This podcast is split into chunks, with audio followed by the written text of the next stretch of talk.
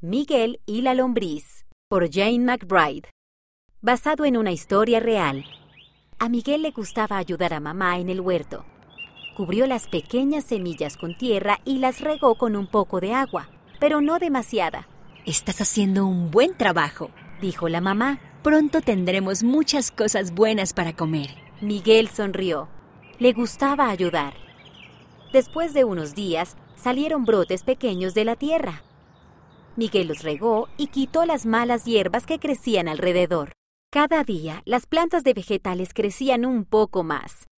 Un día vio una lombriz. No sabía qué hacer.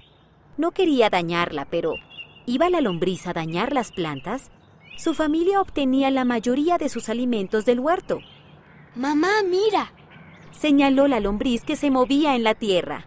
¿Dañará las plantas de vegetales? Ella dijo que no y sonrió. Las lombrices son buenas para el huerto.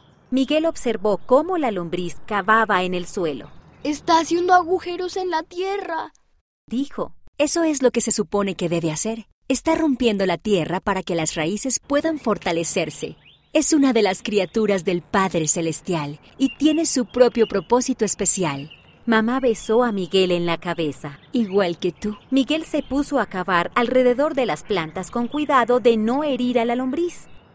Había otras lombrices y sonrió al verlas cavar sus túneles.